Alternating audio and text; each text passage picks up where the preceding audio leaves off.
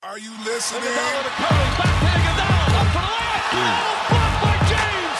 LeBron James with the rejection. Adams gives it back to Rush. Deep shot. Westbrook gives the Thunder the victory at the buzzer. Was geht, meine Freunde? Kobe Björn ist am Start. Heute mit einer weiteren Podcast-Folge und es ist eine weitere Special-Folge, denn wir haben heute mal wieder eine QA-Veranstaltung. Das heißt, eine Frage- Antwortrunde und natürlich mache ich das Ganze nicht alleine, denn wir sind beide wieder fit, wir haben beide wieder extrem Bock und deshalb begrüße ich wie immer an meiner Seite den besten Podcast-Partner, den man nur haben kann, Max. Servus zusammen. Also was er eigentlich sagen wollte, ich stelle die Fragen und er antwortet. Genau, du hast heute gar keinen Bock. nee, ich hab nee, ich hab total Bock. Also Fragenrunde ist auch immer total äh, total cool, weil man dann immer weiß, was bewegt denn eigentlich die Community und da sind echt ein paar Fragen dabei, auf die wäre ich im Leben nicht gekommen. Deswegen total Bock auf den Podcast. Yes, und äh, wie es die meisten wahrscheinlich schon wissen, die Fragen, die wir jetzt heute gesammelt haben, stammen wieder von unserer Patreon-Seite. Das ist die Seite, wo man den Podcast unterstützen kann. Da gibt's dann auch coole, also man kann auswählen, mit wie viel äh, Geld letztendlich man den Podcast gerne unterstützen möchte, ob man es monatlich machen will, ob man es einmalig machen will. Und es gibt eben je nach Kategorie praktisch, die man auswählt, gibt's auch verschiedene Goodies, sage ich mal, also Belohnungen. Und eine davon ist, dass wir, ich glaube, einmal im Monat oder einmal die Woche, ich weiß es gerade gar nicht, wir Einmal hatten im jetzt ein Monat. paar. Einmal im Monat, okay, dann sind wir gar nicht äh, im Verzug, dann sind wir sogar noch pünktlich. Wir hatten ja jetzt beide diesen krankheitsbedingten Ausfall, ähm, sind jetzt aber wieder beide am Start und wie gesagt, eins dieser Goodies ist beispielsweise, dass es eben diesen exklusiven Fragen-Podcast gibt. Wir haben uns dagegen entschieden, dass wir den dann nur hochladen für Patreon, weil wir einfach gesagt haben, das ist dann ja doch ein bisschen unfair den Leuten gegenüber, die uns halt auf andere Art und Weise supporten und es eben finanziell nicht machen können. Aber die Fragen für heute kommen sozusagen nur von Leuten, die eben von unserer Patreon-Seite kommen. Für alle, die die Seite nicht kennen, patreon.com slash das fünfte Viertel. Ähm, ist bei uns auch immer überall bei YouTube und so weiter verlinkt. Könnt ihr gerne mal vorbeischauen. Wie gesagt, gibt da coole Goodies. Und ja, heute ist mal wieder der allmonatliche Fragen-Podcast, wo wir uns eben zusammensetzen und eure Fragen beantworten. Wir haben richtig Bock, weil Max schon gesagt hat, es sind geile Fragen dabei. Und deshalb hau ich auch gleich die erste raus. Die wurde gestellt von Deutsche Basketball Community. Ein cooler Dude, äh, der uns beide schon ja, länger jetzt unterstützt und auch diese Projekte, die wir eben beide haben, unterstützt. Und seine Frage ist, was habt ihr für den Sommer geplant und was sagt ihr zur deutschen Basketballszene, vor allem auf Instagram und auf YouTube? Und obwohl er gerade gesagt hat, dass er mir die Fragen zuspielt, mache ich es jetzt einfach genau andersrum. Ich schmeiß die Frage erstmal zu dir. Max, was haben wir für den Sommer geplant? Was hast du geplant? Haben, haben wir beide uns überhaupt schon über den Sommer unterhalten? Nee, noch überhaupt nicht. Aber ich glaube, der Sommer wird absolut verrückt. Ähm, ich weiß deine Pläne, so ein bisschen. Nee, ähm, ich werde auf jeden Fall, aber das ist eigentlich nicht der Sommer. Also die ganzen Draft-Analysen werden wieder kommen. Das ist aber schon wieder vor dem Sommer. Ähm, What Happens wird wieder kommen, wieder als äh, Preseason-Format. Also jetzt mache ich das ja Jawohl. momentan, jetzt mache ich das ja momentan auch einfach mal so während der Saison, weil es sich auch einfach anbietet. Aber generell kann man das natürlich wieder auf die neue. Ah, halt! Ich brauche erstmal ein Format, das werde ich mir aber noch überlegen, ne, was natürlich alle What Happens Folgen aufgreift, die ich damals aufgenommen habe. Ich habe euch ja versprochen, also ich weiß ja jetzt nicht, welche These, okay, eine These zum Beispiel, Tyron Lue wurde gefeuert, die habe ich richtig beantwortet, aber wir werden quasi nochmal gemeinsam Ganz durch. stark. Das Ja. hat keiner kommen sehen. Bist, bist ein Wahnsinns äh, NBA-Experte, Ja, ich wollte, äh, ich hätte noch Expertenmeinung reinschreiben sollen in den Titel. nee, da sind auch ein paar Sachen dabei, wo ich weiß, dass ich total daneben lieg. Äh, das wird, glaube ich, dann auch einfach meine, werden ganz lustige Folgen, einfach zu sagen, oh Gott, was habe ich da damals für einen Blödsinn veranstaltet? Vielleicht nenne ich das Ganze dann This Happens. Dann hat, das Ganze auch irgendwie Nice. einen Bezug. Äh, Draft-Analysen werden kommen. Äh, ich habe auf jeden Fall vor, über die ganze Free Agency zu berichten, ne? wie Björn auch hoffentlich bietet es sich an, dass wir da auch gemeinsam mal was machen können. Ja, und ansonsten werde ich natürlich versuchen, vielleicht irgendwie ein neues Format aus dem Boden zu stampfen, aber bis dahin gucke ich einfach mal, wie es läuft und werde vielleicht auch mal versuchen, den Sommer ein bisschen zu genießen im Freibad, beim Eisessen. Ne? ähm, das ist jetzt mal so der ganz, ganz grobe Plan, aber natürlich Free Agency wird ein ganz, ganz großes Thema sein im Sommer. Wie sieht's bei dir aus? Außer dass du Ja, jede, denk- außer dass du jede Playoff-Serie ein Uncut-Video machen wirst. Yes, also das ist natürlich, da, da würde ich auch sagen, das zählt noch nicht so richtig zum Sommer, aber das hat ja im letzten Jahr eigentlich sehr, sehr gut geklappt und ich habe da auch extrem Bock äh, wieder drauf, einfach auch auf die persönliche Challenge sozusagen, wirklich jedes Playoff-Spiel dieses Jahr wieder zu gucken, ähm, eine komplette Analyse dann zu jedem Spiel immer zu machen und da einfach, ja, für die Leute da draußen eben so die beste Zusammenfassung überhaupt von diesen diesjährigen Playoffs zu schaffen. Das ist zumindest mein Ziel für, der, für den ähm, Kobe Björn Uncut Kanal. Ansonsten, wenn ich jetzt wirklich Sommer denke, dann denke ich halt wieder Off-Season, vor allem auch nach der Free Agency. Und ich weiß noch letztes Jahr im August, ey, ich bin fast gestorben vor Langeweile. Und da braucht man auf jeden Fall wieder irgendwie ein geiles Format. Ich wage es kaum auszusprechen und ich glaube, ich kann es auch nicht, weil Goat-Debatte war praktisch eine einmalige Sache. Das, da, da hat so viel Arbeit drin gesteckt. Das hat auch nur so gut funktioniert, weil Siebes so mit am Start war. Müsste ich mir mal überlegen, was man da Vergleichbares machen kann. Aber ich gucke auf jeden Fall auch, dass der Sommer Formate bekommt, ähm, wo man wirklich Bock drauf hat und äh, ja, wo eben der Kanal dann auf jeden Fall nicht einschläft, weil das will ich im Sommer nicht, auch wenn die meisten Leute weg sind und nicht alle YouTube gucken, aber es gibt trotzdem immer Leute, die sich freuen und ich freue mich selber über die Videoproduktion, also da muss ich mir noch ein bisschen was überlegen. Ansonsten denke ich mal eine Menge Podcasts von Max und mir, weil wir uns Fall. einfach äh, sonst nie sprechen und nie miteinander telefonieren. Und um die Freundschaft alleine zu erhalten, müssen wir dann ab und zu podcasten. Ich glaube, dass das aber auch für die nichts Leute mehr. einfach ganz cool ist, wenn man wirklich draußen 35 Grad sind. Ich glaube, dann liegt man lieber mal am ähm, Strand oder im Schwimmbad und hört sich unseren Podcast an, als dass man sich Videos anguckt. Deswegen, ich bin auf jeden Fall dabei bei Podcasts im Sommer. Jawohl. Okay, und äh, ja, ansonsten, was ich mir noch aufgeschrieben habe, weil, weil ich einfach denke, dass es sich irgendwie ergeben wird, ähm, weil ich ja auch oft im Sommer am Bodensee bin, in Nürnberg bin, eher mal bei meiner Familie, wenn die Saison vorbei ist und ich sozusagen weniger äh, Arbeit habe mit der ganzen NBA-Sache, dass ich auch mal nach München gehe, zusammen mit Max vor die Kamera gehe und vielleicht, das ist jetzt auch mit einem großen Vielleicht, haben wir auch noch gar nicht drüber gesprochen, beide, ob man nicht mal in äh, München ein gemeinsames Fantreffen macht, weil das wird ja doch sehr, sehr oft angefragt. Ähm, und es würde sich halt anbieten. Ich finde es dann auch cool, wenn man das vielleicht zu zweit macht, weil dann ist der eine nicht so alleine da auf, äh, auf weiter Flur mit den, mit den Leuten, sondern man hat irgendwie zwei Leute und man kann sich vielleicht bei einem Basketballplatz treffen und ein bisschen zocken, ein bisschen labern. Ich glaube, das wäre eine ganz coole Sache. Wenn, wenn du da auch Bock drauf hast, Max, dann können wir da ja so ein bisschen drauf hinarbeiten. Sehr, sehr gerne. Also ich werde auch oft Fantreffen gefragt. Ähm, hab dann immer so ein bisschen Respekt davor. Ich glaube, du kennst es auch ganz gut, dass man dann denkt, es kommt eh keine Sau. Ja, entweder das oder man denkt sich so, ja, okay, wir sind dann da alle und was machen wir dann? Also, weil dann, dann sagt jeder irgendwie Hi und äh, ja, cool und so, ey, danke für die Videos und du sagst Danke fürs Zuschauen. Und dann ist das Ding irgendwie nach fünf Minuten wieder vorbei, weil keiner weiß, was er sagen soll. Und ich glaube einfach, dass wenn man da zu zweit kommt und sozusagen zwei Zuschauerlager auch aufeinandertreffen, ähm, dass das Ganze irgendwie ein bisschen mehr Dynamik hat. Vielleicht trifft man sich auch, wie gesagt, an einem Basketballplatz mit ein paar Bällen, dass man zocken kann. Irgendwie so in die Richtung. Ich glaube, zu zweit macht es echt äh, mehr Bock als alleine.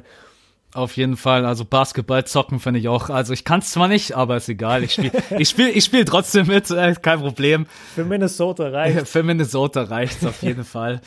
Nee, können wir super gerne machen. Äh, Ich bin allgemein jetzt froh. Ich bin normalerweise mag ich den Winter, aber jetzt reicht's mir auch. Jetzt bin ich echt froh, wenn ja, dann so langsam reicht. auf jeden Fall. Das hier hast du noch reingeschrieben große Formate. Hast du das schon? Äh, ja, das, das meinte ich mit äh, sowas in die Richtung wie Goat-Debatte. Ah, Aber so, da, da okay. müsste ich eben erst gucken, was kann man machen. Äh, Mache ich das alleine? Mache ich das mit jemandem? Äh, bietet sich bei uns beiden irgendwie ein großes Videoformat an? Das, das muss man sich halt noch überlegen. Aber ich will auf jeden Fall für den Sommer wieder ein großes ähm, Format. Mach mal lieber vier Stufen von Dirk, ey, was ist los mit dir? Ey, das Schöne ist, im Sommer sind die vier Stufen Dirk dann da. Weil die kommen ja zu seinem letzten Saisonspiel und wenn die weg sind, Alter, ich, ich kann dir nicht sagen, wie krass ich das abfeiern werde, nie wieder diese Frage gestellt zu bekommen. Und was machst du, wenn er nicht aufhört? dann, dann laufe ich. Er hat nämlich dann, letztens, dann ich den Kanal zu. letztens in der News gesagt, dass äh, er sich noch nicht sicher ist, ob er aufhört. Aber ich will ja nicht, ich will ja nicht deine Laune vermiesen. Ja? Aber du kannst ja äh, vier Stufen des Dwayne Wade kannst du ja machen. Hab ich schon. Ach, hast Hab du schon? Oh mein Gott. Ja, ja. okay. Ihr wisst es alle gar nicht. Das, ja, aber das, das ist ein Thema für, für was anderes. Aber ich wurde jetzt so oft in den letzten Tagen vor allem gefragt, mach mal vier Stufen Tracy McGrady, mach mal vier Stufen Paul Pierce, mach mal vier Stufen Shaq. Die sind alle schon da. Ihr müsst sie doch nur suchen. Ich kann doch nicht irgendwo eine Liste aushängen, wo dran steht, welche Stufenvideos ich schon gemacht habe. Aber also die Leute können auch ruhig danach suchen. Mittlerweile gibt es ein paar Stufenvideos. Auf jeden Fall, ich sehe es auch gerade. Vor einem Jahr vier Stufen des Dwayne Wade. Also, bitte alle eingeben in die Google-Suche und angucken. ne? Genau. Ähm, ja, genau, der zweite Teil, den wollen wir natürlich nicht unterschlagen. Und zwar lautet der, was sagt ihr zur deutschen Basketballszene? Vor allem äh, auf Instagram bezogen und YouTube bezogen. Und ich lasse dir wieder den Vortritt. Also ich bin total happy, dass so viele wirklich versuchen, egal ob auf YouTube oder auf Instagram, da sich einfach was aufzubauen. Wir haben das jetzt schon ein paar Mal gesagt. Wir kriegen das alle, alles mit.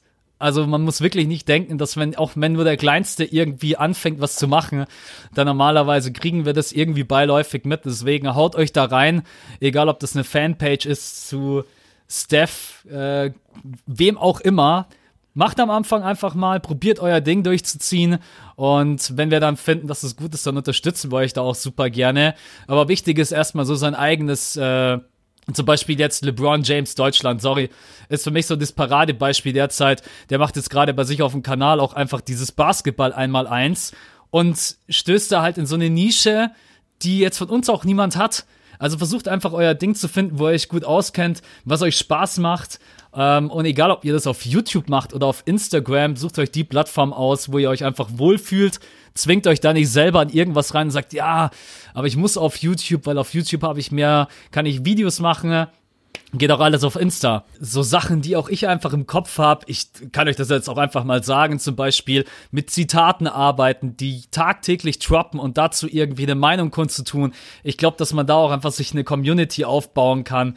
Deswegen, haut einfach rein, wenn ihr Bock habt, wenn ihr Zeit habt, aber auch wenn ihr einfach äh, ja, mit Herz dahinter seid. Ansonsten wird es nicht funktionieren. Fangt bitte nicht mit irgendwas an, weil ihr sagt, ich will jetzt auch groß werden. Ne?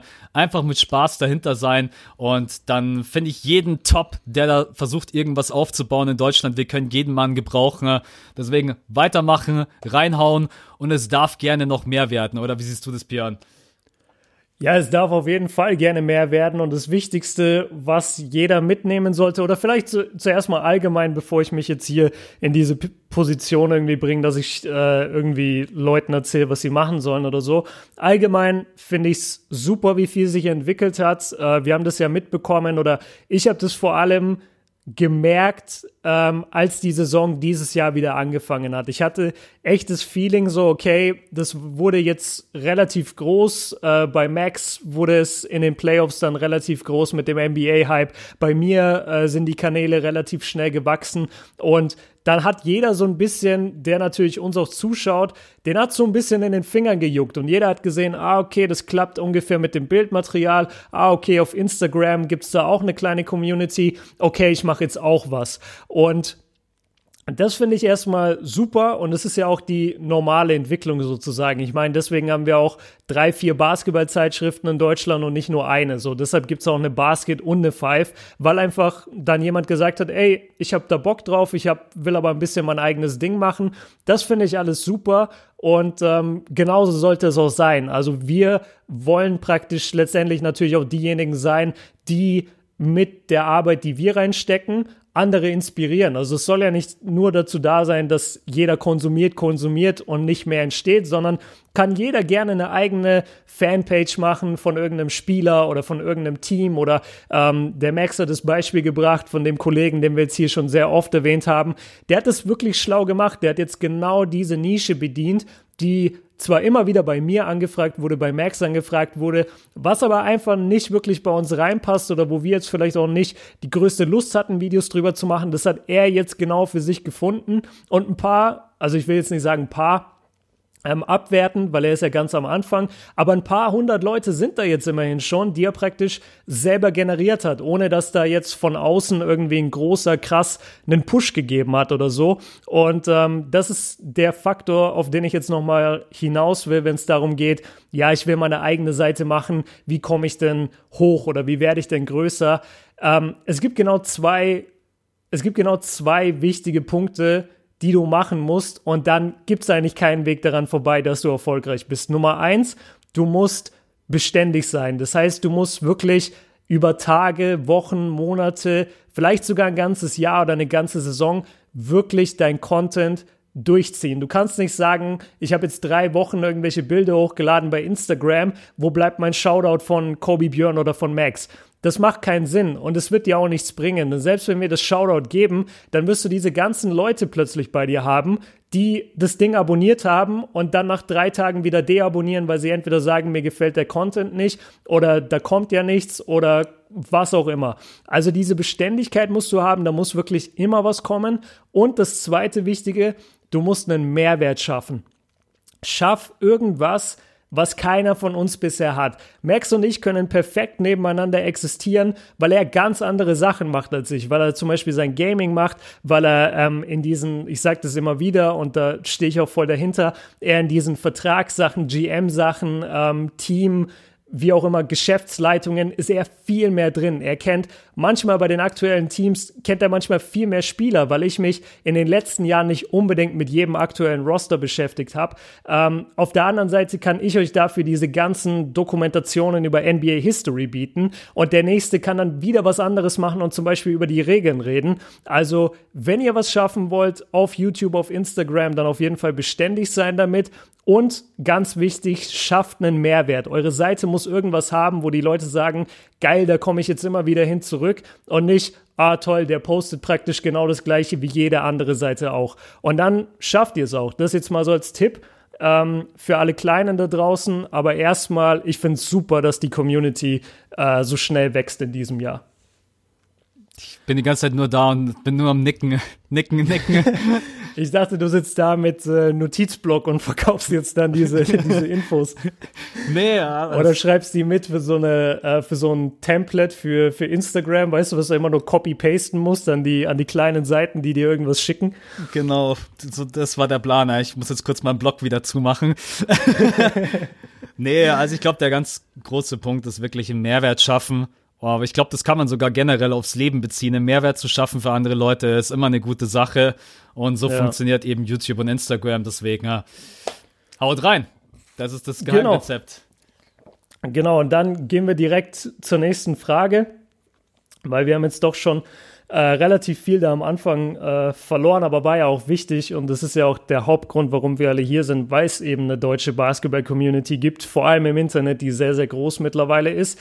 Ähm, kommen wir zur zweiten Frage, gestellt vom Robert und der möchte gerne wissen, Fun-Frage, sagt er auch am Anfang, also stellt er davor, denkt ihr, Ben Simmons trifft diese Saison noch einen Dreier? Das ist eigentlich eine super schnell beantwortete Frage. Max, was sagst du? Nein oh, shit. Nee, ich, äh, ich, dieser Dreierversuch, der war ja echt knapp. Und ich ja. habe da, glaube ich, sogar in einem Video drüber gesprochen. Ne? Ähm, besonders weil natürlich Joel Embiid und JJ Redick danach in äh, der Pressekonferenz gesagt haben, sie konnten es gar nicht glauben. Ne? Ich, fänd's, ich fände es wirklich gut, wenn er weiter Dreier wirft. Und wenn er da mal einen Dreier trifft, der muss einfach dorthin kommen, wo jetzt gerade eben Janis ist. Und Janis mhm. Antetokounmpo ist an dem Punkt, wo die Teams sagen, wir können ihn nicht mehr draußen stehen lassen. Er trifft jetzt, glaube ich, gerade um die 35 Prozent. Das ist noch nicht mega krass. Aber das ist auf jeden Fall schon so, dass man sagt, du kannst ihn nicht einfach draußen stehen lassen. Und wenn Janis irgendwann mal bei dieser 40-Schwelle ankommt, dann hat, die, dann hat die NBA Vergiss echt. Es. Also es gibt ja wirklich diese Tabelle, jetzt vom Oktober bis jetzt, wie er jeden Monat 5 bis 6 Prozent besser trifft. Das ist schon mm. beängstigend, weil wenn Janis Antetokounmpo irgendwann über 40 Prozent trifft, könnt ihr auch gerne auf Ben Simmons übertragen, ne? dann hat die NBA verdammt nochmal zwei Monster vor sich stehen. Weil das ist einfach, stell dir mal einen Antetokounmpo mit einem Dreier vor. Oder ein Ben Simmons mit seiner Court Vision und wie er ein Team leitet und kann den Dreier nehmen. Das, Boah. das, du kannst es. Und du der musst, Größe vor allem, die er hat. Ja, du musst alles komplett anders verteidigen. Du kannst manche Plays in die Tonne hauen, manche Defensive Plays kannst du komplett in die Tonne hauen, wenn Ben Simmons plötzlich draußen steht und du kannst, das war ja eigentlich, weil einfach der Disrespect irgendwann so groß war, dass Ben Simmons gesagt hat, Alter, mir reicht's jetzt irgendwann. Ich nehme jetzt Ja. diesen Dreier. Ähm, wenn er weiterhin Dreier wirft, wird er einen treffen, aber ich bezweifle, dass er sie weiter nimmt. Deswegen sage ich, er trifft keinen. Was glaubst du? Macht er weiter? Okay, da sind wir endlich mal anderer Meinung. Hat ja nur zwei Podcasts jetzt gedauert. Ich glaube, das ist das erste Mal, dass wir nicht gleicher Meinung sind. Äh, ich glaube, er trifft noch einen. Ich glaube, er trifft einen. Das, das einzige Problem, was ich bei Ben, bei Bens Dreier sehe, vor allem wenn er sie beim Aufwärmen nimmt, ich finde, er strengt sich nicht wirklich an, die Dinger sauber zu werfen. Also bei, bei Janis ist es so, er wirft zwar mitunter sehr langsam. Er hat auch, wenn er sie im Spiel nimmt, finde ich, wirft er sie relativ langsam. Er hat halt immer viel Platz, weil die Leute einfach absinken und ihn eher den Dreier nehmen lassen. Aber sein Wurf ist recht langsam, dafür aber, ich sag mal, ordentlich. Also der hat eine schöne Form, der kommt wirklich aus den Beinen und dann äh, klappt er das Handgelenk ab und so weiter. Und bei Simmons, der wirft den immer mit so ein bisschen so einer Körperdrehung. Der wirft den immer so ein bisschen aus der Schulter raus, was, was fast wie so ein Stoßen wirkt. Und, und das macht mir ein bisschen Angst, weil das zeigt mir irgendwie, dass er nicht wirklich Bock hat, seinen Dreier sauber zu trainieren, sondern dass er jetzt einfach nur noch auf Resultat geht. Und, und das finde ich ein bisschen beängstigend. Aber das ist auch jetzt eine Observation von, keine Ahnung, den, den letzten fünf Spielen oder Aufwärmsachen, die ich von Philly gesehen habe. Also da darf man jetzt auch nicht zu viel drauf geben. Aber das, das ist mir halt aufgefallen, dass sein Dreier, selbst wenn er ihn nimmt, auch beim All-Star-Practice jetzt äh, wurde er ja gefilmt und da hat er ein paar Dreier getroffen. Aber der Wurf war übertrieben hässlich. Der, der kam nicht richtig aus den Beinen, der kam mehr so aus der Schulter. Ich, ich weiß nicht, ob das der richtige Weg ist, dass du in der NBA beständig Dreier triffst, aber ich sage trotzdem, er trifft dieses Jahr noch einen, weil dieser Versuch, wie gesagt, so knapp war. Und ich glaube auch, dass er einfach überhaupt keinen Bock hat, dass die Leute ihn so gar nicht mehr ernst nehmen. Er ist jetzt, glaube ich, 0 von 14 in seiner Karriere. Davon sind ungefähr 12 von der Mittellinie Dreier, wenn die Zeit abläuft. Und zwei sind richtige Versuche. Und ich denke, er trifft dieses Jahr noch einen. Ich würde mir echt wünschen, dass er nicht einfach nur sagt, ich will jetzt einen treffen, sondern geh wirklich mit einem Coach hin und trainiere das sauber. Die Abklappbewegung Ja, einfach. ja. Mach, mach's halt richtig. Mir kann nicht erzählen, dass ein Ben Simmons mit seiner Athletik und mit seiner Basketballintelligenz es nicht schafft, Dreier zu trainieren. Sauber zu trainieren. Ich glaube, das ist einfach wirklich so ein, du musst es einfach wollen. Du musst dich da hinstellen, du musst diese Dreier trainieren und vor allen Dingen musst du sie dann im Spiel auch einfach werfen, auch wenn es am Anfang nicht klappt. Training und dann ins Spiel reingehen, egal auf welche Sportart bezogen, ist immer was komplett anderes.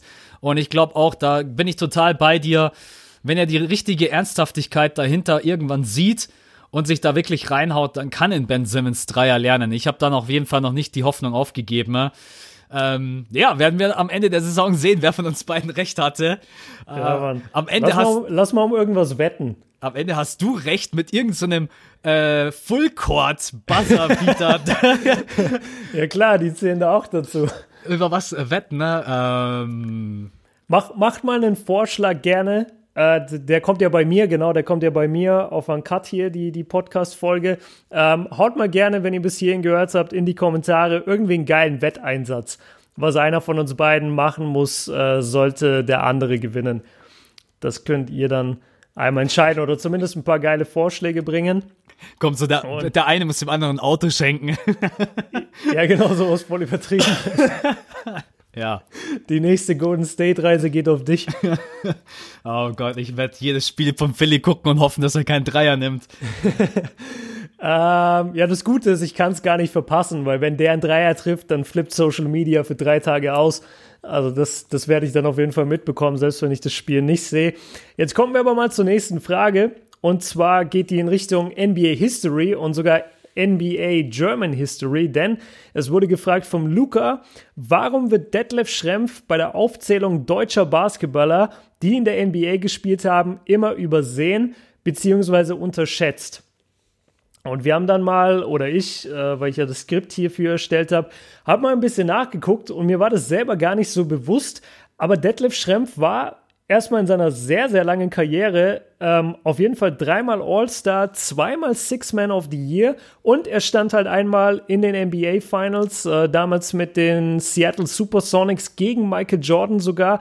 Also der hat auf jeden Fall eine Karriere, hat in einem Jahr auch 19,2 Punkte zum Beispiel gehabt. Also der hat auf jeden Fall eigentlich eine sehr beachtliche Karriere hingelegt.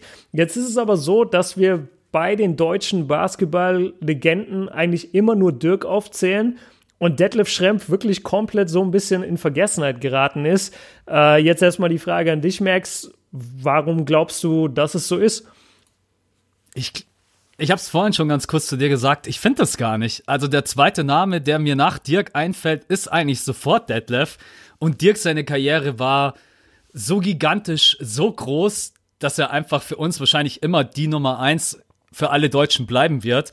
Aber Detlef Schrempf ähm, ich habe am Anfang die Frage auch zweimal äh, lesen müssen, weil wenn es um die Zeit generell gewesen wäre, dann hätte ich es noch verstanden. In einer Zeit mit Dominic Wilkins, Scotty Pippen, Grant Hill, Larry Bird, das, da hätte man vielleicht noch sagen können, okay, als Small Forward hast du es wirklich schwierig gehabt, wobei er ja auch stellenweise auf der 4 gespielt hat, genauso wie Dirk. Aber generell muss ich sagen, also der Name, der mir nach Dirk sofort einfällt, und korrigier mich, wenn dir sofort ein anderer einfallen würde, wäre schon Detlef Schrempf. Oder wie siehst ja. du das? Nee, nee, genau gleich. Also du denkst Dirk und dann denkst du Detlef Schrempf. Einfach weil die beiden Namen, also vor allem als Dirk, Dirk hat sich ja, also wir haben ja Dirk äh, gesehen und äh, wir haben ihn ja vor allem in seiner Entwicklung gesehen, bevor er praktisch die Legende wurde oder genau zu dem Zeitpunkt, als er die Legende wurde, haben wir ihn ja natürlich sehr intensiv verfolgt, einfach weil wir äh, allein schon in Deutschland gelebt haben. Allein da hast du es schon mitbekommen. Und da war auch immer halt, es hieß immer, ja, Dirk, äh, der, der Nachfahre sozusagen oder der, der, the next big thing nach Detlef Schrempf. Also die, die beiden Namen waren sowieso immer in irgendeiner Weise in den Medienberichten verbunden. Deshalb fand ich auch, jetzt zumindest für unsere Generation von Max und mir, wir sind 91 und 90 geboren, ähm, war der Name Detlef Schrempf schon immer präsent eigentlich. Vielleicht ist es bei der heutigen Jugend anders, das weiß ich nicht, aber für uns galt damals Dirk Nowitzki ebenso als der neue Detlef Schrempf praktisch sogar am Anfang. Ja, auf jeden Fall. Also ich war da wirklich ja noch sehr, sehr klein. Ich will euch da jetzt auch nichts vormachen. Ne? Als Schrempf aufgehört hat, war ich gerade mal zehn.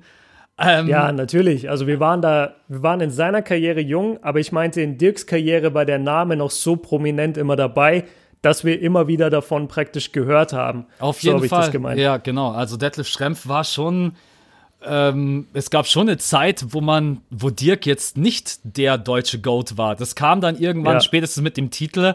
Aber bis dahin, wenn ich mit irgendjemandem über Basketball gesprochen habe und wenn es hauptsächlich um deutsche Basketballer ging, da war Detlef Schrempf schon eine Zeit lang, also die Nummer eins, bis Dirk natürlich dann irgendwann äh, MVP ja, wurde, MVP Finals, wurde genau. Finals MVP wurde, den Titel gewonnen hat und dann natürlich auch von den Karrierepunkten her immer höher und höher geklettert ist.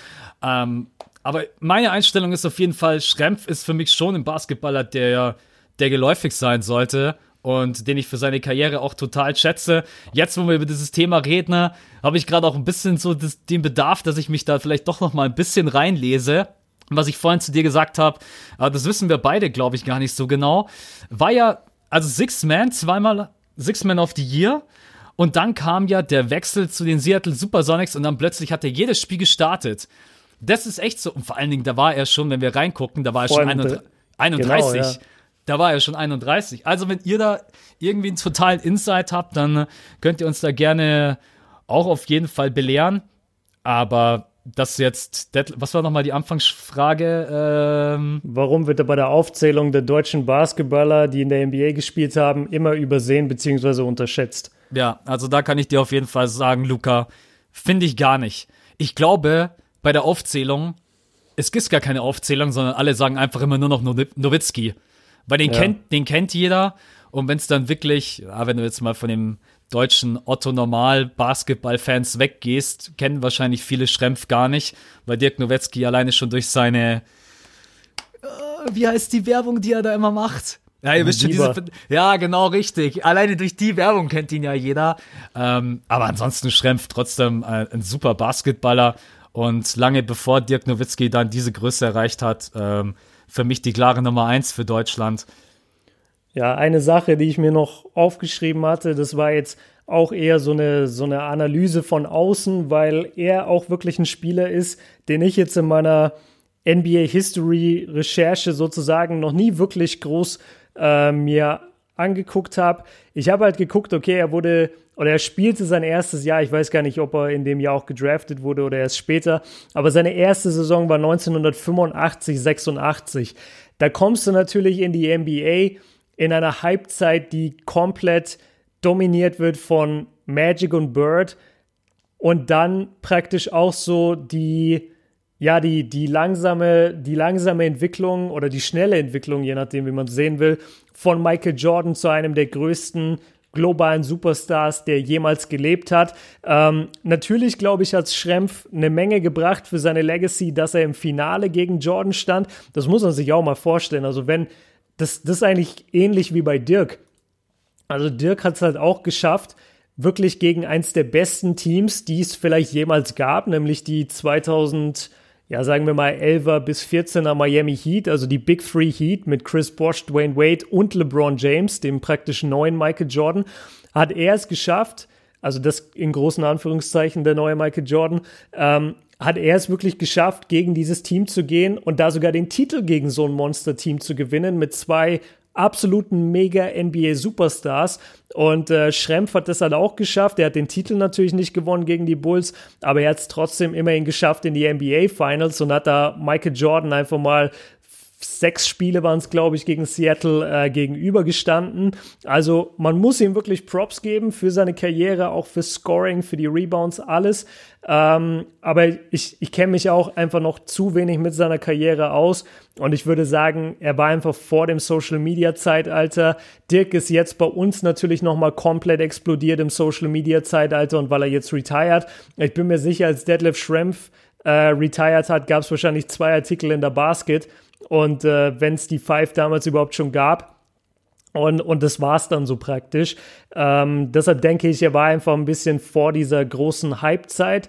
Und deswegen haben wir Jungen ihn jetzt auf jeden Fall nicht so auf dem Schirm. Ist aber eine Karriere, die man echt ähm, ja, verfolgen sollte. Ich habe mir noch aufgeschrieben, ist eigentlich total schade. Und genau, jetzt kommen wir aber zur nächsten Frage, damit wir hier auch äh, ja, ordentlich durchkommen. Und zwar wurde die gestellt vom Ben. Und der Ben fragt, welches Team ist für euch in dieser Saison das am meisten unterschätzte und übersehendste Team und warum dieses Team, was gefällt euch am meisten und was sind die größten Schwachpunkte mit Sicht auf vermutliche Playoffs. Und äh, ich habe mir da schon ein Team rausgesucht, habe dann noch ein paar weitere Kandidaten mit ins Skript geschrieben und bin jetzt sehr gespannt, welches Team der Max gepickt hat. Die könnte ich, glaube ich, jedes Jahr nennen, weil es einfach eine Franchise ist, die für viele so absolut langweilig ist. Vom äh, ganzen Merch her, von der. Es ist eigentlich, es ist eigentlich dieses Saubermann-Franchise, aber trotz allem liebe ich sie deswegen auch so sehr. Die Spurs. Das ist für mich einfach ein Team, Krass. was jede Saison so guten Basketball spielt, über die, wenn, wenn ich ehrlich bin, egal was für Podcasts ich gehört habe, ich glaube, es war noch nicht einer dabei, der über die Spurs gesprochen hat, außer wir beide. Wir haben schon über DeMar gesprochen, über Aldridge. Wir sind die realen NBA-Experten. Nee, aber es geht einfach nur darum, dass diese Franchise halt eine total niedrige Anziehungskraft hat. Es ist einfach ja, für, für junge Menschen ist das, es ist kein LeBron James, das sind keine Lakers, das ist kein James Harden Superstar, das ist kein Steph, das ist einfach eine Franchise, die sehr seriös geführt ist, die jedes Jahr seit ich weiß es gerade leider nicht auswendig, aber ich glaube, es sind seit fast 20 Jahren, es immer in die Playoffs schafft. Und egal, ja. was die für ein Spielermaterial haben, mit Popovic an der Seite für mich einen der besten Coaches all time haben. Und die spielen einfach guten Basketball. Und auch als äh, sie leider in Oakland abgeschlachtet wurden, als wir das Spiel gesehen haben, was ich so extrem schade fand. Ich war echt ein bisschen, ich war echt enttäuscht, weil wir haben zwar den Rekord von den Warriors gesehen, aber ich hätte super gerne einfach mal DeMar, Aldridge, Rudy Gay und Gasol, Paddy Mills, diese Kombination hätte ich gerne gesehen, weil ich nach wie vor der Überzeugung bin, dass dieses Team unterbewertet ist und in den Playoffs wenn jetzt zum Beispiel, wie aktuell, die Spurs gegen die Nuggets spielen würden, ich würde mit den Spurs gehen. Weil einfach die Spurs ja. sind für mich, die können einfach richtig guten Basketball spielen, was natürlich unter anderem an Popovic liegt. Und deswegen sind sie für mich ein Team, was eigentlich jedes Jahr, aber auch diese Saison wieder total unterbewertet ist. Und weil du ja auch einen die Frage reingeschrieben hast, ähm, Playoff-Team, deswegen habe ich jetzt nicht irgendwie ein Team von ganz unten genommen. Ähm, in den Playoffs könnte den Spurs auf jeden Fall wehtun, dass sie so alt sind. Weil wenn es eine, mhm. Ser eine Serie ist, die tatsächlich über sechs oder sieben Spiele geht, dann geht das einfach auch irgendwann an die Substanz, an die Kraft, an die Pumpe. Die Reise kommt noch dazu und ein Gasol ist nicht mehr der Jüngste. Ein Aldridge ist einfach nicht mehr der Jüngste. Und die ganzen jungen Spieler, DeJounte Murray und also selbst Paddy Mills ist nicht mehr der Jüngste. Ich glaube, der ist mittlerweile auch schon 30. Ähm, ja. Da glaube ich, dass es in den Playoffs einfach ähm, schwierig werden könnte. Aber trotz allem gehe ich mit den Spurs, wenn es zum Beispiel heißen würde, Nuggets gegen Spurs oder Trailblazers gegen Spurs, würde ich auch auf die Spurs setzen. Deswegen bei dieser Frage für mich die Spurs auch diese Saison wieder total unterschätzt, unterbewertet und mein Team in den Playoffs, was auch überraschen könnte.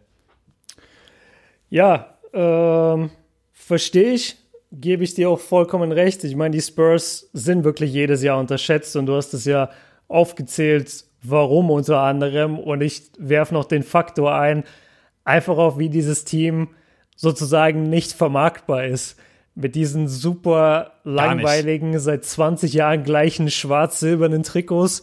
Ähm, du hast nie irgendwie einen Spieler, den du ja gut vermarkten könntest. Also vielleicht könntest du einen Tony Parker oder hättest du einen Manu Ginobili, wenn er für die Knicks gespielt hätte oder so, vielleicht geil vermarkten können. Aber bei den Spurs und in dem System, in dem die waren, da, da geht es halt nicht und da passt es auch irgendwie nicht. Und ähm, ja, die, die Spurs sind einfach so das Paradebeispiel oder, oder das, das Team, an dem sich jede andere Franchise eigentlich ein Beispiel nehmen sollte in Sachen Professionalität. Deswegen wird es auch von jungen Teams meist, äh, von jungen Menschen meistens nicht so krass abgefeiert. Ich war auch kein großer Spurs-Fan in meiner Jugend, muss ich sagen. Erst als ich so richtig reinkam, so vielleicht mit 16, 17 habe ich angefangen, sie abzufeiern für ihren, für ihren effektiven Basketball. Aber davor waren die mir auch einfach stinklangweilig so. Ich wollte die mir nicht angucken. Die sind auch ähm, heute noch stinklangweilig, wenn man nicht gerne Basketball-Ästhetik sich anschauen möchte. Und das stimmt.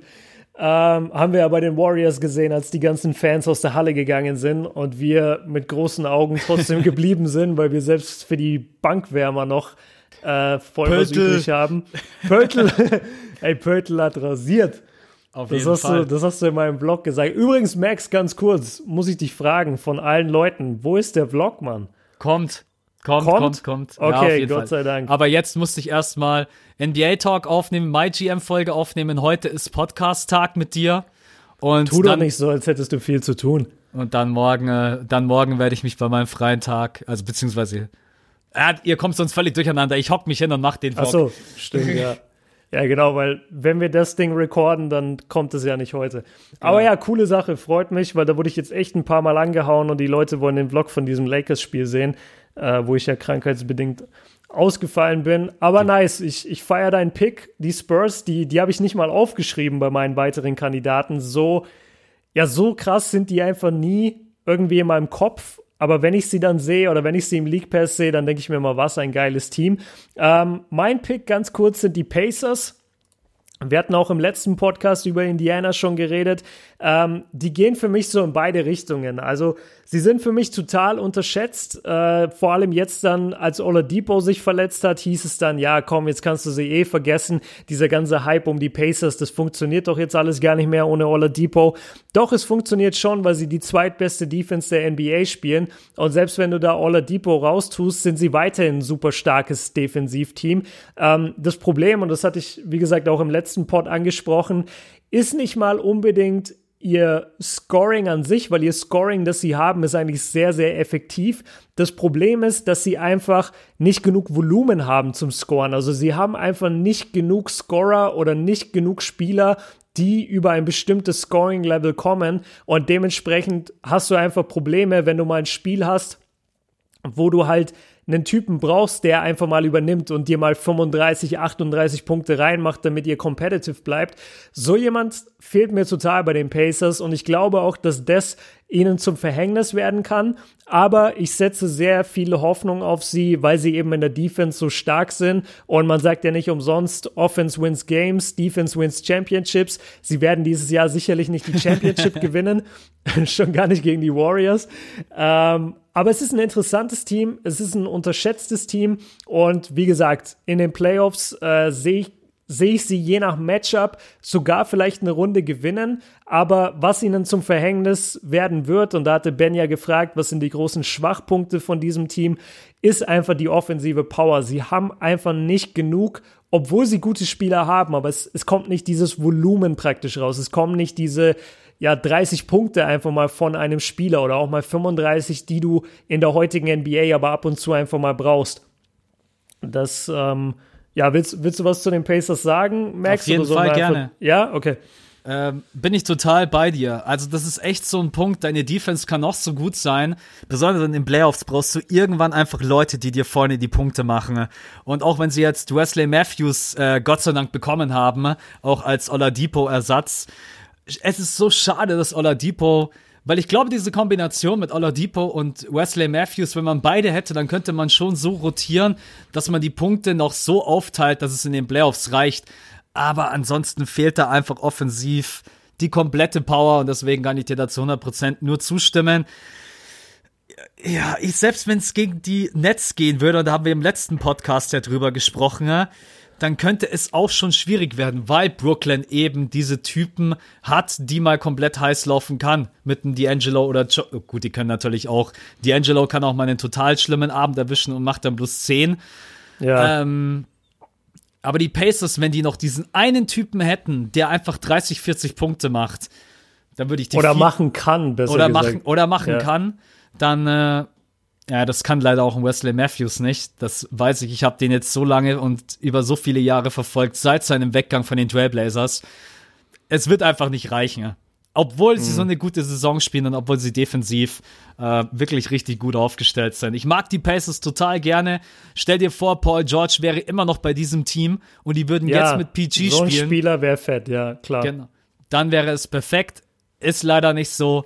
Ähm, deswegen mal gucken, wie weit es geht, aber ich glaube auch, ich befürchte fast erste Runde und dann ist Game Over wegen der Offensivpower. Ja. Wir kommen zur nächsten Frage und ich fand die sehr, sehr geil. Die war oder die wurde gestellt vom Linus und ich weiß nicht, ob er die Frage vom Ben über sich praktisch gelesen hat oder ob das ein Zufall war, aber ich fand, das passt so perfekt untereinander, weil er fragt jetzt nämlich, wer, oh, sorry, ich sage mal, er fragt, und äh, ich wurde hier im Ruhrpott so oft darauf hingewiesen, dass man das nicht sagt, aber bei uns in Nürnberg sagt man das. Sagt man das in München, Max? Sagt man bei euch, äh, er fragt? Er fragt, ja. Er fragt, wollen aber, glaube ich, alle, oder? Genau, alle hier im Ruhrpott ja, wollen nämlich von weiß. mir, er fragt, aber er fragt ist zumindest bei mir in Nürnberg total geläufig. Ja, bei uns in München auch. Bei dir ja. auch? Ja, okay, dann ist das wohl ein bayerisches Ding. Ähm, aber okay, gut. Der genauso wie, Entschuldigung, genauso wie äh, Chemie und Chemie. Das ist ja, auch so ein Ding. Also, ey, mittlerweile habe ich mich, äh, mittlerweile sage ich sogar schon Chemie. Also ich, ich sag's auch, dann mit einem CH. Ja. Aber also was ich gar nicht packe, ist, wenn jemand Chemie sagt. Mit SCH. Da, da steige ich aus. Aber früher habe ich mich auch voll geweigert, habe gesagt, nein, das heißt Chemie und fertig. Aber mittlerweile sage ich es auch mit einem CH zumindest, aber SCH gebe ich den Leuten nicht. Wer das heißt, sagt, das, das stimmt einfach nicht. Heißt ja auch Chemistry, verdammt, und nicht Chemistry. Genau, heißt, heißt ja auch Chemistry, genau, so habe ich immer argumentiert in der Schule. Ja. Ja. Aber ja, so, so, das wäre eigentlich ganz geil, wenn wir beide aus verschiedenen Ecken kommen würden und beide so ihre, ihre, ihre Ihr anders, Dialekt. Genau, ihre Dialekte hätten. Ich, ich könnte ja wegen Fränkeln, und äh, du packst das tiefste Bayerische aus, dann verstehen wir uns auch nicht mehr. Und dann sind alle, dann sind alle raus. Podcast. Ja, genau, dann, dann, sieht man so in der Statistik genau hier der Drop. Alle haben abgeschaltet. Alle haben abgeschaltet, der ja. Abo. Ähm, nee, aber wir, wie, ich habe die Frage vom Linus noch gar nicht vorgelesen, ähm, aber ich fand sie eben so gut, weil sie zur Frage vom Ben passt, denn sie ist das genaue Gegenteil. Wer ist das am meisten überschätzte Team in der NBA und warum? Und ja, nachdem wir das jetzt die ganze Zeit so geführt haben, äh, wieder erstmal der Ball zu dir. Welches Team ist das überschätzteste der NBA, Max? Das ist so mies, weil es war mir so klar, dass wir da die gleiche Meinung haben. Aber ich, ich kann mir jetzt nicht einfach auf künstlich ein anderes Team raussuchen. Ne? Bandwagoner. Ähm, ja, es ist Houston, ganz klar. Ich muss aber auch dazu Houston, sagen. dann haben wir voll nicht den gleichen Pick. Hast du das Skript nicht gelesen? Wieso? Ich habe Skript vor mir. Hier steht bei dir erst Nuggets und dann äh, Rockets. Wer ist. Hä, Ach Gott, nirgendwo das, ist, das habe ich reingeschrieben. Ah, dann passt es ja. Sorry, verdammt. Okay. Das ist, das ist das, was ich reingeschrieben habe. Oh Mann, okay, okay, okay. mir gerade, was Alles klar. Der? Hier Ja, steht. Was Ja, jetzt habe ich, mein, jetzt, jetzt hab ich meinen Pick schon äh, gesagt. Aber gut, mach, mach du die Rockets und dann gehe ich auf mein Team. Oh Gott, ich kann nicht mehr, ey. Ähm, ja, ganz einfach, weil sie einfach. Ich muss auch dazu sagen, das ist natürlich ein Team, was in den Playoffs für jeden gefährlich sein kann. Weil wenn die einfach mal einen Abend erwischen, wo sie von ihren 40 Dreiern 35 treffen, dann gehen für jeden die Lichter aus. Man muss auch sagen, die könnten auch Golden State ein, zwei Spiele klauen, wenn die einfach in, wenn die einfach wirklich sagen, ist uns egal, vier Spiele, wir ballern von draußen alles so, wie wir das sonst auch immer machen. Aber wenn es dann wirklich, glaube ich, hart auf hart kommt, dann fehlen einfach die Plays, die sie laufen müssten, um eine Serie komplett zu gewinnen. Dann fehlt ihnen einfach die Defense. Capella natürlich ist jetzt einfach, den brauchst du vorne drin, sowohl für die Defense als auch um, dass du die ganzen Bälle von Chris Paul und James Harden auch mal wieder verarbeiten kannst, weil James Harden, wenn die ganzen Dinger daneben schmeißt und Capella steht unterm Korb, ist es einfach Gold wert. Das habe ich schon so oft gesagt. Capella ist für mich ein ganz, ganz großer Garant in diesem System von ihnen, damit sie in den Playoffs von dem ein oder anderen Team nicht an die Wand gespielt werden. Aber trotz allem ist natürlich ein James Harden unglaublich gefährlich und Chris Paul hat so viel Erfahrung. Aber trotz allem ist mir dieses Team überbewertet. Und ich glaube, in den Playoffs sehen sie viele weiter, als sie am Ende kommen werden. Ich glaube, dass in der zweiten Runde, je nachdem, auf wen sie treffen, Schluss ist. Und da stehe ich auch voll dahinter. Und jetzt bin ich mal gespannt, was du dazu sagst. Ich finde es erstmal mutig und ich finde es einen geilen Pick, weil ich habe an die Rockets gar nicht gedacht, weil ich nicht das Gefühl hat oder habe, dass sie überbewertet werden. Aber du hast schon recht, es gibt auf jeden Fall ein ganzes Lager, das die Rockets total in den Himmel lobt und die sagen, ja, warte nur auf die Playoffs, dann, dann funktioniert das alles und dann geht's voll ab. Die gibt's auf jeden Fall. Ich habe gerade zum Spaß nochmal nachgeschaut, äh, die nehmen halt echt 45 Dreier im Spiel. Das ist so krass. Und sind dann aber bei den Rebounds auf Platz 28, bei den Assists auf Platz 29, ähm, bei, der, bei den Zweier-Attempts sind sie auf Platz 30, bei den Zweier, die sie machen, sind sie auf Platz 30. Also wie schon in den letzten Jahren, Houston stirbt oder Houston lebt und stirbt mit dem Dreier. Und ich glaube, das ist auch weiterhin ihre größte Schwachstelle, denn ja, klar, also Harden spielt eine absolut historische Saison. Ähm, ich glaube, dagegen wehrt sich auch keiner mehr. Der hat mittlerweile einen Punkteschnitt, der ist höher als der von Kobe 2006. Der ist mittlerweile fast auf dem Level von Michael Jordans 37 Punkten 1988. Und ja, danach kommt irgendwie, kommen glaube ich nur noch Will Chamberlain ähm, Rekorde oder vielleicht noch ein Elgin Baylor irgendwie mit drin. Also sein Scoring ist unglaublich. Ich glaube aber trotzdem auch, dass die Rockets einfach dieses Jahr nicht so weit kommen werden, weil sie, man kennt ihren Playstyle mittlerweile. Natürlich kannst du Harden nicht aufhalten, aber das ist dann so ein bisschen Michael Jordan mäßig. Du kannst halt die ganzen anderen aufhalten. Ist nicht so, dass Chris Paul irgendwie der, der unstoppable Scorer ist, der, der im letzten Jahr noch war, wo er auch in jeder Isolation dir auch den Dreier reingeballert hat, sondern der hat so ein bisschen Schritt verloren. Sein Dreier fällt nicht so wie letztes Jahr, äh, zumindest gefühlt. Ich habe jetzt gar nicht nachgeguckt. 35 Prozent hat er gerade und äh, letztes Jahr hatte er, Moment, 38 Prozent und im Jahr davor 41. Also er hat da äh, meiner Meinung nach von den Spielen, die ich gesehen habe, auf jeden Fall nachgelassen. War jetzt auch lange wieder verletzt. Also das ist, ja, Houston ist ein guter Pick. Also ich habe nicht an Houston gedacht, aber ist auf jeden Fall ein guter Pick, weil sie doch von vielen Seiten, glaube ich, überbewertet werden. Ähm, soll gar kein Hate sein. wir werden ja auch oft dann angeschrieben und es wird dann gesagt, warum hasst ihr die Rockets so? Immer wenn ich irgendjemand kritisiere, auch einen Spieler, neulich Zion Williamson, habe ich gesagt, der ist möglicherweise noch gar nicht NBA ready, habe ich lauter Kommentare bekommen, warum hasst du Zion Williamson? Das heißt nicht, dass ich den hasse, das heißt nur, dass ich einfach eine bestimmte Meinung habe äh, zu seinem Game und genauso sehe ich es bei den Rockets also ich unterschreibe das so, was du gesagt hast, Max, finde das ein super Punkt und komme dann noch kurz zu meinem Team, das hatte ich auch im letzten Podcast erwähnt und zwar sind es für mich einfach die Denver Nuggets. Die sind für mich, also überschätzt, hat ja so wirklich so einen negativen Mit- oder so einen negativen Klang. Und so sollte es gar nicht jetzt in meiner Einschätzung sein. Es geht einfach nur darum, dass die Nuggets für mich ein Regular Season Team sind und dass die in den Playoffs im falschen Matchup auch ganz schnell nach Hause geschickt werden können. Die spielen einen sehr eigenen Basketball. Äh, letztendlich ist Jokic ihr, ihr Playmaker. Und das, das ist sehr interessant, wie sie das Ganze spielen. Es muss aber nicht in den Playoffs funktionieren. Ich habe das schon öfter gesagt, sie haben alle keine Erfahrung in den Playoffs. Ähm, Isaiah Thomas ist jetzt zurückgekehrt.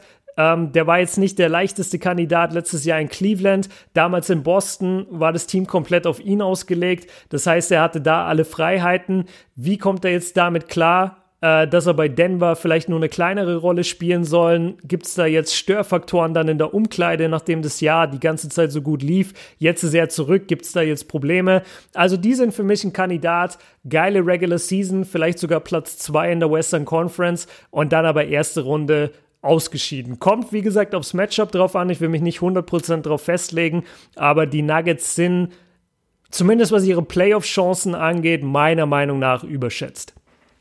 Glaube ich auch. Das, sind, das Problem sind diese ganzen Powerhouse-Teams im Westen. Egal, ob das OKC ist oder die Warriors oder die Rockets auch. Ich glaube auch einfach, Houston würde die Nuggets, die würden die einfach outscoren. Die würden einfach sagen, ja, ey, wir genau. ballern euch jedes Spiel 140 um die Ohren, ihr könnt 130 machen, aber ihr macht nicht mehr wie wir. Ja, und das ist einfach. Das ist eine ich, gute Taktik gegen Denver, das stimmt. Ich bin da auch total. Wenn es jetzt gegen die Trailblazers gehen würde, würde ich sagen, ah, mal gucken. Auch gegen. Ah, ich kann mich immer so schwer gegen LeBron James stellen, aber wenn es gegen die Lakers gehen würde, glaube ich, wäre es eine geile Serie. Glaube aber auch, dass LeBron James mit seiner ganzen Aura und wie er die anderen mitreißen kann, wäre auch schon schwierig für die Nuggets. Ähm, aber Chemistry mit Thomas, da bin ich jetzt auch echt gespannt. Ähm, und generell mal gucken, wer, es ist immer schade, wenn so eine geile Saison dann einfach total in den Playoffs untergeht. Aber da gibt es so viele Beispiele. Erinner dich alleine mal an die Hawks damals. Die ja, genau, die sind der beste Vergleich eigentlich. Mit Al Horford damals und äh, Carroll und Kyle Korver und Dennis Schröder, was weiß ich nicht, wer doch alles am Start war, haben die, glaube ich, auch über 60 Spiele gewonnen. Ja, dann wurde in den Playoffs wurden die zerrissen. Und das ist ja sag mal so, die Nuggets sind so meine Hawks von damals. Ich bin da total bei dir. Äh, mal gucken, ob sie die erste Runde überleben. Je nach Matchup könnte es auch in der ersten Runde tatsächlich schon vorbei sein. Ja, also sie haben super, äh, das überrascht mich jetzt selber ein bisschen, wie weit sie gerankt sind im Offensivrating. Äh, da sind sie nämlich auf Platz 3, was wirklich sehr, sehr stark ist. Aber ich glaube auch, dass du die trotzdem outscoren kannst. Ich glaube ja. echt, wenn du hingehst, ähm, bei denen ist nämlich so ein bisschen das Problem, ähm, genauso wie es bei den, äh, genauso wie es bei den Hawks angesprochen wurde, äh, nicht bei den Hawks, bei den Pacers, denen fehlt meiner Meinung nach dieser eine krasse Scorer. Also wenn es wirklich mal darum geht, dass du einfach ein Spiel gewinnen musst mit deinen Punkten, dann tun die sich relativ schwer, weil Jamal Murray weiß ich jetzt nicht, ob der in der Playoff-Serie mit 21 Jahren schon 35 plus auflegen kann. Jokic wird es sicher nicht tun. Gary Harris wird das Ganze nicht tun. Und äh, dann bist du schon bei Leuten, die nur noch 12 Punkte im Schnitt scoren. Also das, de, ihr, ihr Scoring ist mit Sicherheit jetzt vielleicht sogar in meiner Analyse ein bisschen underrated worden. Ähm, will ich mich auch gar nicht vor verstecken. Das hatte ich nicht auf dem Schirm, dass die so ein gutes Offensivrating haben und irgendwie im Schnitt, ja, was scoren sie? 107 im Schnitt. Damit sind sie auf Platz 7 auch in der NBA. Ich glaube trotzdem, dass du die in den Playoffs einfach wegballern kannst. Da, davon bin ich fest überzeugt. Und äh, deswegen ist das meine Antwort. Und damit gehen wir zur letzten Frage über. die wurde gestellt vom Alex und äh, beim Alex gebe ich einmal einen kleinen Hinweis. Das habe ich leider nicht mit dazu geschrieben. Ähm, es ist aber so, dass wir gerne von jeder Person immer nur eine Frage hätten. Also damit wollen wir einfach verhindern, dass dann jetzt, wenn wir jetzt zwei Fragen vom Alex nehmen würden, dass dann beim nächsten Mal irgendwie unter dem Post eben, den wir bei Patreon reinschreiben, dass dann da nicht irgendwie von einer Person fünf Fragen oder so drin sind, sondern wenn ihr eine Frage beantwortet haben wollt, dann überlegt euch die wirklich, ähm, weil wir stecken da ja auch viel Arbeit rein, recherchieren das alles und dann wäre es super, wenn ihr da auch wirklich nur die eine Frage stellt, die euch wirklich am brennendsten interessiert. Und ähm, deshalb habe ich jetzt einfach deine erste genommen, Alex, und du hast gefragt, wen seht ihr nach der Trade Deadline im Osten vorne? Und ich weiß, dass der Max äh, da eine geile Antwort hat, beziehungsweise mir vorhin gesagt hat, er will eine geile Antwort geben. Und ja, äh, yo, deshalb wieder Vortritt. Wollte einfach nur ins Skript reinschreiben, Jalen Beats. Erzählt das ganze Team bei Max. Ist einfach, das reicht ja schon als Antwort. Ähm, nee, ich kann mich natürlich nicht gegen meine Aussage aus dem letzten Podcast stemmen und sagen, ich gehe mit den Boston Celtics, wenn es dann wirklich äh, zu dem Duell derzeit kommen würde und sage jetzt hier in dem Podcast Philly. Ähm, möchte aber trotzdem ganz kurz sagen, dass Philly einen ganz, ganz großen Schritt in die richtige Richtung gemacht hat. Der nächste Schritt für mich ist jetzt einfach nur die Chemistry aufrechtzuerhalten besonders in den Playoffs sind wir, glaube ich, beide mega gespannt. Äh, ich glaube, du fast mehr als ich, weil bei dir ist das einmal ein ganz, ganz großer Punkt und ich kann dich da total verstehen. Und der zweite Schritt, damit das dann alles auch irgendwie Sinn gemacht hat, du musst natürlich Jimmy Butler und Tobias Harris halten. Weil ansonsten war, ja. war vieles für ein A, Punkt, Punkt, Punkt. Weil dann hast du Covington verloren, du hast äh, Saric verloren, du hast zwei Typen bekommen, die dann beide nicht bei dir verlängern, ich bin echt noch nicht äh, ah, ganz zu 100% konform, bin ich mit der ganzen Geschichte noch nicht. Besonders bei Jimmy Butler habe ich meine Bedenken. Äh, aber um auf die Frage zurückzukommen, wen seht ihr nach der Trade Deadline im Osten vorne? Ich glaube, dass die Bucks dieses Jahr verdammt schwierig sind zu schlagen. Mit ihrem Five-Out-System, mit einem Janis Antetokounmpo, der jetzt anfängt, den Dreier von draußen zu treffen. Die haben die haben doch auch getradet. Was haben die nochmal gemacht? Die Bucks die haben, haben, doch. Die haben, äh, die haben sich Muritic geholt. Ach, du stimmt. Oh ja, Gott. Das, ja. wird, das wird krank. Muritic von der Bank. Ja, die werden das. Also die Bucks sind für mich der ganz, ganz. Doch sind sie. Nicht die Raptors, sondern die Bucks. Für mich sind sie der große Favorit, weil Janis hat auch im All-Star-Game wieder gezeigt, wer will mich aufhalten von euch? Im Drive ja, ganz, im Drive ganz bestimmt niemand. Ich kann so gut wie in jedem Spiel 70% aus dem Feld werfen, wenn ich die richtigen Bälle bekomme. Und ich eigne mir gerade eben bis zu den Playoffs möglicherweise noch die Eigenschaft an, wirklich mit meinen Jungs auf dem Feld Five Out zu spielen, dass ich wirklich auch 40% von draußen treffe. Dann kommt Mirotic von draußen. Dieses Team ist für mich so brutal gefährlich, weil sie auch einfach ja, du kannst mit fünf Leuten von draußen schießen und hast mit Janis Antetokounmpo jemanden, ne, der, wenn er Bock hat, wie ein Bulldozer durch deine Verteidigung laufen wird. Ähm, hätte ich ganz gerne auch die Serie Bucks gegen Boston, ne? weil interessant wäre zu sehen, ob die Celtics genauso wie sie es bei Ben Simmons schaffen, ihn draußen zu halten, ne? ob sie das bei Janis auch schaffen würden. Und ja. deswegen äh, antworte ich jetzt mal auf die Frage, die Bucks sind für mich trotz allem nach der Trade Deadline und unter anderem natürlich wegen dem Mirotic Trade, auch wenn ich weiß, dass Jan Antetokounmpo das wehgetan hat mit Maker. Ähm, er hat gesagt, das ist für mich sowas wie der beste Freund hier in diesem Team. Mhm. Ähm, ich gehe mit den Bucks. Ich glaube, dass sie in dieser Saison, weiß ich nicht, ob ich das in den Finals sehen möchte. Da glaube ich dann doch irgendwie, dass die Raptors vielleicht bessere Chancen hätten gegen äh, die Warriors.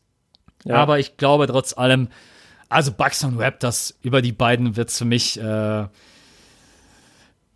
oder gehe ich, mit, geh ich mit den Celtics?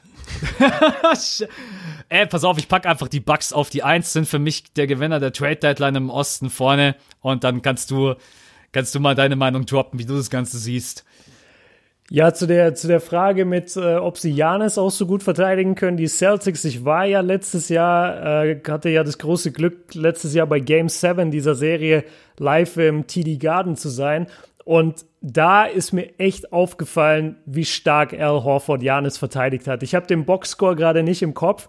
Das, das wäre aber für mich auch wieder dann so, so eine reine Sache, wo die Zahlen vielleicht einfach nicht das belegen, was man mit bloßem Auge gesehen hat. Die Bucks, äh, sorry, die Celtics haben Janis sehr, sehr gut verteidigt, zumindest in diesem Game 7 und ihn wirklich, ihm wirklich das Leben schwer gemacht.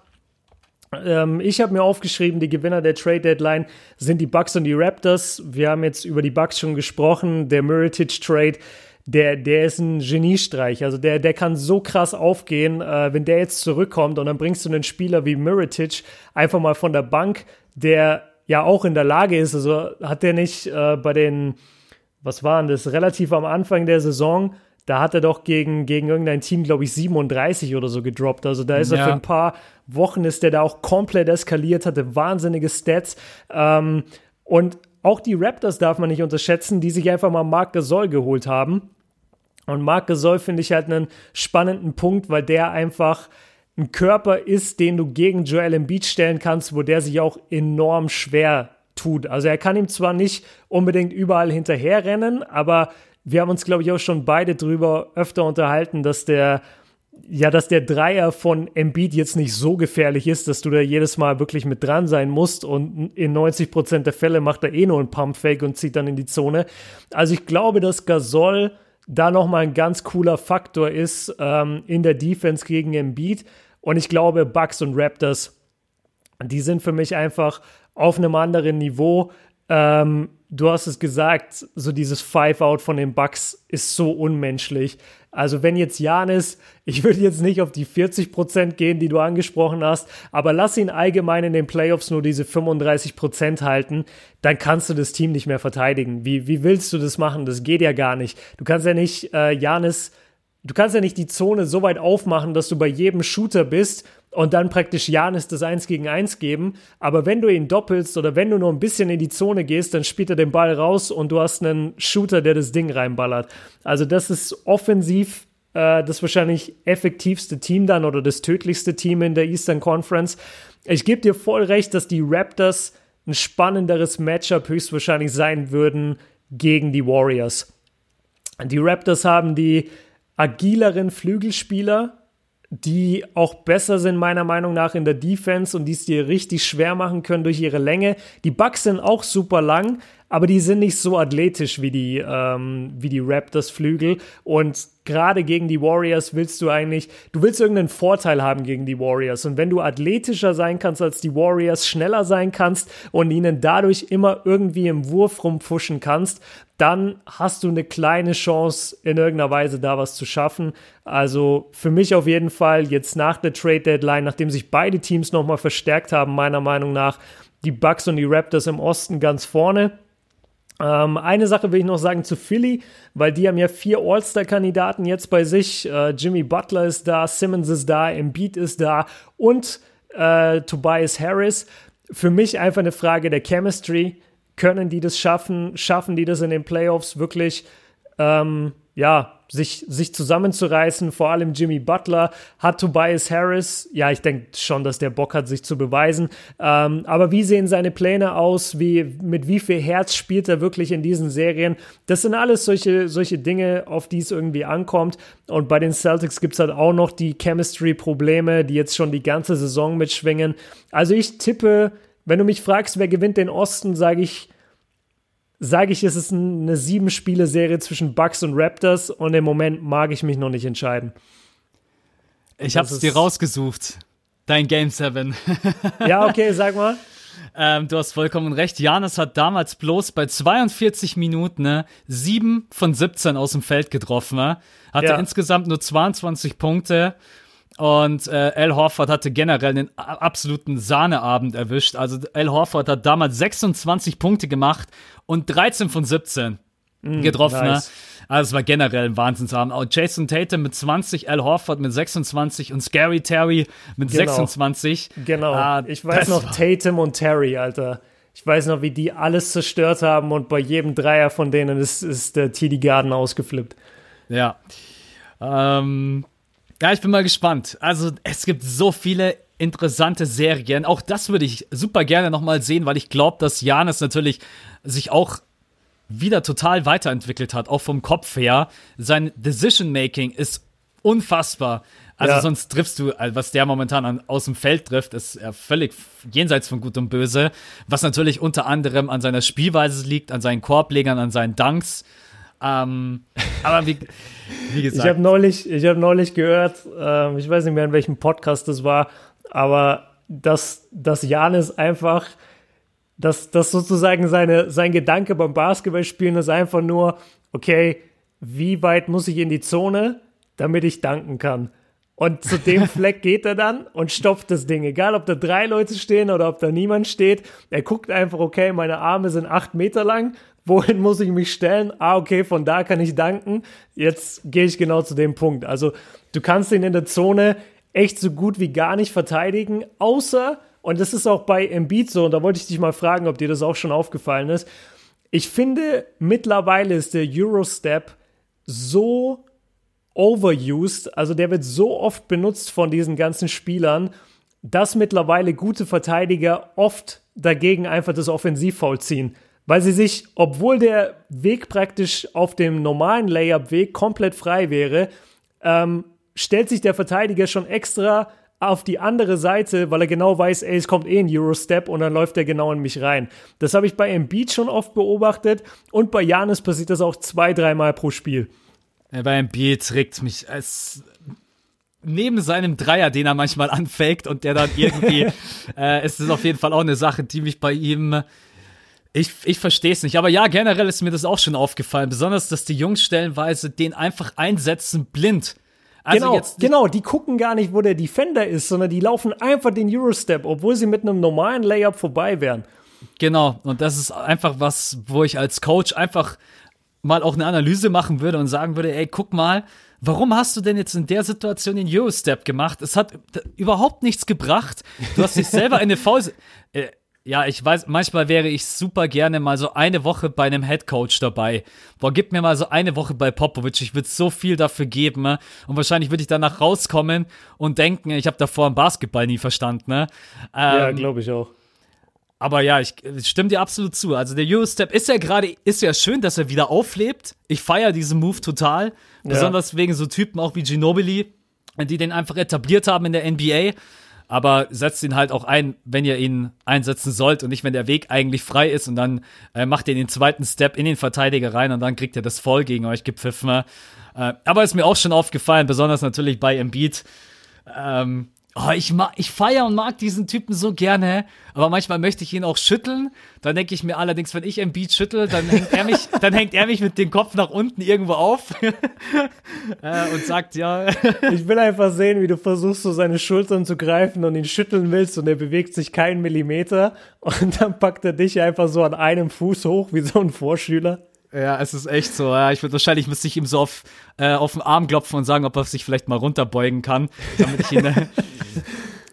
Nee, aber bin ich total bei dir und ja, es wird einfach jetzt, wo wir darüber sprechen, ja, jetzt sind es glaube ich noch irgendwie 26 bis 28 Spiele, je nach Franchise und dann ist es endlich wieder Playoffs. Ich bin so gespannt und ich habe so Bock.